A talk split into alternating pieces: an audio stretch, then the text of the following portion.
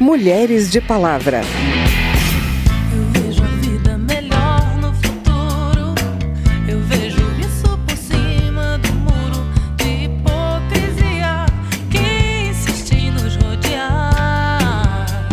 como é nocivo, é, como os, as formas de opressão e de discriminação são, são nocivas. A própria ONU vem se batendo há tempos.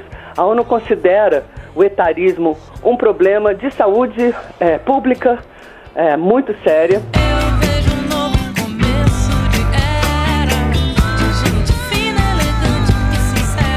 que socialmente a mulher se torna mais velha antes do homem. A pressão sobre o desempenho no trabalho e a aparência são alguns dos indicativos de que o preconceito contra os mais velhos cai sobre elas com mais força e tem consequências nefastas na saúde, na educação e na empregabilidade. Mas as mulheres estão jogando fora esse manto da invisibilidade que durante muito tempo quis escondê-las debaixo de preconceitos sobre capacidade intelectual, física e até sobre padrões de beleza. E elas estão liderando o movimento contra o que passamos a denominar de etarismo ou idadismo. Quer entender melhor o que é isso? Então, vem comigo. Eu sou Vera Morgado e te convido a me acompanhar a partir de agora.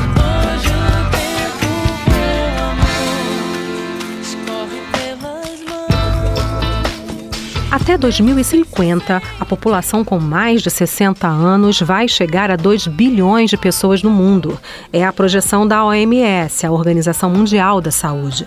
Muita coisa vai ter que mudar diante dessa realidade. Hoje, por exemplo, nem sempre as empresas estão preparadas para incluir colaboradores mais experientes em seus quadros. E para as mulheres, a idade é um fator que pesa mais no mercado de trabalho.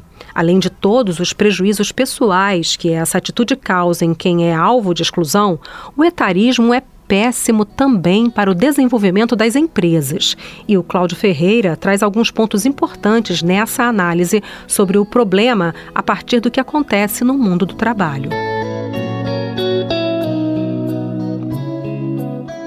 O preconceito contra os mais velhos, chamado de etarismo, atinge a população feminina de maneira mais forte. Em uma palestra promovida pela Escola da Câmara, Centro de Formação de Servidores, uma especialista em gestão de pessoas mostrou que a discriminação acontece tanto nos processos de contratação quanto na convivência entre os colegas de trabalho. A psicóloga e consultora Juliana Seidel afirma que o combate ao etarismo é um dos principais desafios das organizações. O preconceito piorou durante a pandemia do coronavírus, já que os idosos foram considerados grupo de risco. Ele se traduz em como a pessoa se sente, pensa e age em relação ao outro e a si mesmo, tendo como base apenas a idade. A discriminação é explicitada, por exemplo, na dificuldade das empresas em contratarem trabalhadores com mais de 40 anos. Juliana Seidel aponta que também faltam políticas públicas no Brasil para acompanhar o envelhecimento populacional. As cidades não estão preparadas, não temos infraestrutura e a gente vive um paradoxo que uma reforma da Previdência é aprovada no final de 2019 e ao mesmo tempo a gente não tem as empresas preparadas para contratar, inserir e incluir essas pessoas dentro das organizações, ou seja, não nos faltam desafios. No ambiente de trabalho, muitas vezes sobram apelidos pejorativos aos empregados mais velhos, como vovô e dino, diminutivo de dinossauro. Também há a cobrança constante de quando a pessoa vai se aposentar. A vontade de experimentar novos desafios profissionais pode ser desestimulada por frases como: Você não tem idade para mudar de carreira. Para as mulheres, o preconceito é maior. O etarismo aparece em expressões como: Você está linda, não parece a idade que tem. Elas relatam que se sentem mais invisíveis a partir das primeiras manifestações de envelhecimento. E são as mulheres que vivem mais, tanto porque cuidam mais da saúde como por fatores genéticos e hormonais. Juliana Seidel explicita a diferença de tratamento entre homens e mulheres mais velhos. Para eles, aumenta o status, poder, são experientes, né? O grisalho deixa mais charmoso, etc e tal. E no nosso caso, a gente tem que ficar nessa luta pela gestão da aparência para manter ainda essa visão mesmo, essa imagem mais jovem. Para a mediadora do debate, Juliana Werneck, que integra o Comitê Pró-Equidade da Câmara, o etarismo limita a possibilidade de uma vida plena, tanto no ambiente social quanto na carreira. Ela ressalta que o comitê além de cuidar da igualdade de oportunidades e condições no trabalho, promove e valoriza a diversidade. A diversidade ela fomenta a criatividade na organização, a inovação, a empatia, tanto no âmbito das equipes, mas também no desenvolvimento de produtos e serviços, o que é altamente salutar para o clima organizacional e para a população em geral, quando a gente fala né, de serviço público e de poder legislativo. A gente não pode pensar numa casa que é o espaço da democracia, onde não se tenha lugar para todos, de forma equânime, com igualdade e com inclusão. As especialistas lembraram que estereótipos sobre a população mais velha, como a resistência em lidar com a tecnologia, podem ser contornados no ambiente de trabalho com a maior disposição dos empregados em aprender e treinamentos voltados para esse público específico. Da Rádio Câmara de Brasília, Cláudio Ferreira. Gisela Castro é doutora em comunicação e cultura e pós-doutora em sociologia. Ela é uma especialista em questões ligadas ao envelhecimento e à longevidade e conversou comigo sobre o impacto do etarismo na vida das mulheres. Você já disse numa entrevista que o etarismo é o último preconceito socialmente aceito e que as mulheres estão comprando a briga contra o etarismo. Porque ninguém muito fala sobre ele, ninguém muito sabe que ele nem que ele existe. Né? Apesar de ser muito prevalente, é nesse sentido, entendeu? A briga contra outros tipos de preconceito já está mais amadurecida. Não é que a gente já ganhou, tem muita coisa para a gente fazer no quesito respeito à diversidade. Mas mesmo as pautas, dentro das pautas de diversidade, nem sempre a questão geracional está posta. E por que, que as mulheres estão comprando essa briga agora? Então, as mulheres, é, primeiro porque as mulheres são pioneiras nesse tipo de briga. Né? As feministas históricas lá atrás, elas têm uma importância muito grande porque elas é, foram as, foi o primeiro grupo que se organizou grupo social, né, que se organizou efetivamente para lutar a, a, é, contra a discriminação contra as mulheres. E nisso que elas trazem para o debate público a pauta do que, que, que, o pessoal é político, então para de dizer que, que ser mulher é uma questão biológica apenas, é também uma questão cultural, né? é, é uma construção social e cultural, e a gente pode mudar as formas. É, como a sociedade entende que as pessoas devem se tornar mulher, né, enfim, e devem se portar como mulher, elas também abrem a porta para outros tipos de essencialismos né, e, e convenções serem é, colocados em pauta e serem questionados. Agora, é, o movimento feminista não é um bloco único, né? há dissidências, há embates dentro do próprio feminismo né, ao longo do tempo. É, e um dos embates, é, um dos primeiros embates foi é, das feministas negras, reivindicando a questão da interseccionalidade. Não dá para você teorizar sobre mulheres sem reconhecer a diversidade dentro da categoria mulheres. É, então queriam que fosse reconhecida a especificidade das mulheres negras, porque a luta delas é diferente, porque elas sofrem dois tipos de preconceito, um por ser mulher e outro por ser negra. E aí vieram as mulheres mais velhas dizendo a mesma coisa, olha, então temos também que reconhecer a especificidade das mulheres mais velhas porque sofrem de dois tipos de preconceito. O, por serem mulheres e por serem mais velhas, né? E, Mas isso está mudando, Gisela? A gente pode falar, sim, de uma certa mudança no espírito do tempo, né? As mentalidades estão caminhando para um maior entendimento de como é nocivo é, como os, as formas de opressão e de discriminação são, são nocivas. A própria ONU vem se batendo há tempos. A ONU considera o etarismo um problema de saúde é, pública é, muito séria, assim como também, tempos atrás, pautou a solidão como um problema de saúde pública muito sério.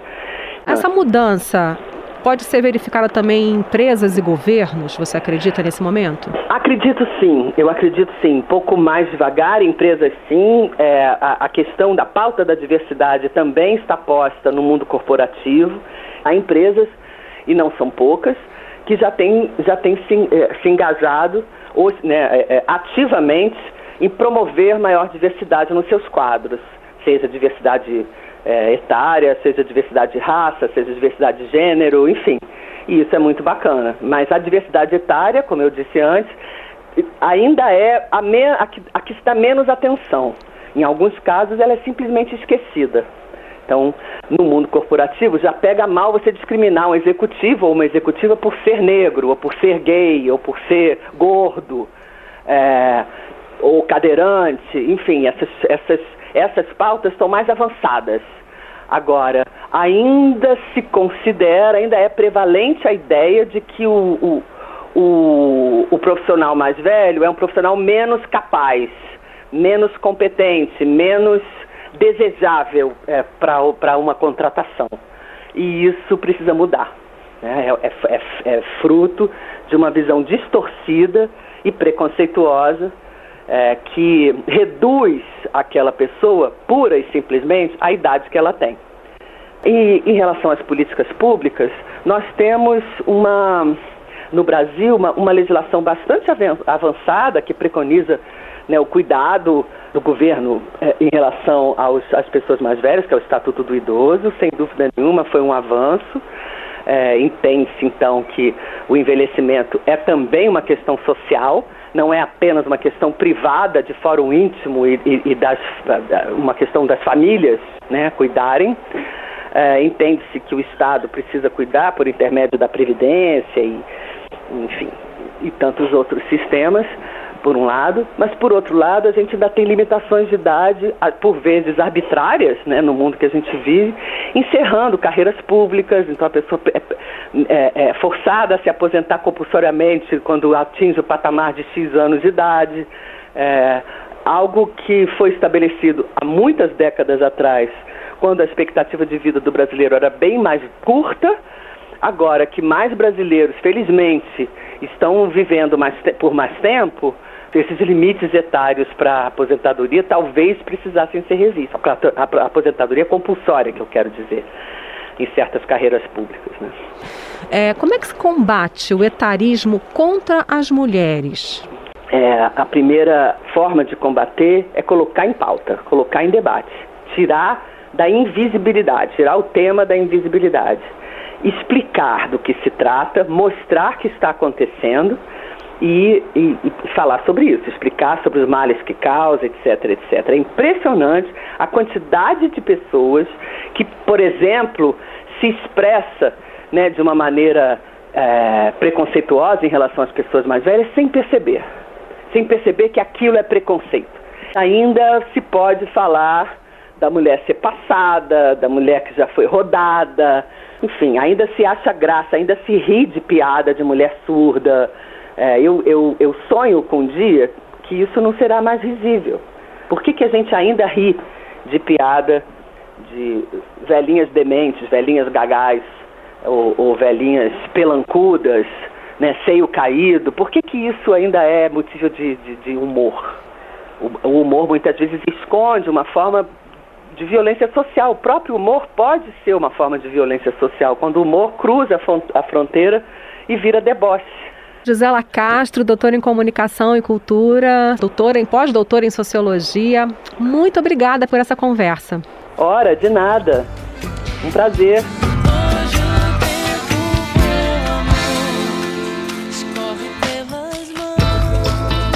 E esse foi o Mulheres de Palavra. Nesse programa a gente ouviu a Marisa Monte com Tempos Modernos de Lulu Santos, a Cássia Eller em Por Enquanto do Renato Russo e o solo do Dire Straits em Why Worry. A produção foi de Cristiane Baker, reportagem Cláudio Ferreira, trabalhos técnicos Newton Santos.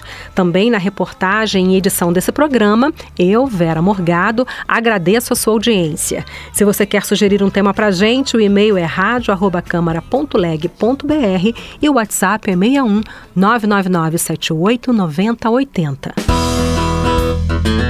O Mulheres de Palavra é produzido pela Rádio Câmara e transmitido pelas rádios parceiras em todo o Brasil, como a Rádio Cidade FM de Diamantina, Minas Gerais. Para conferir outras edições do programa, vai lá no site radio.câmara.leg.br ou no seu agregador de podcast preferido. Tchau, até a próxima. Mulheres de Palavra.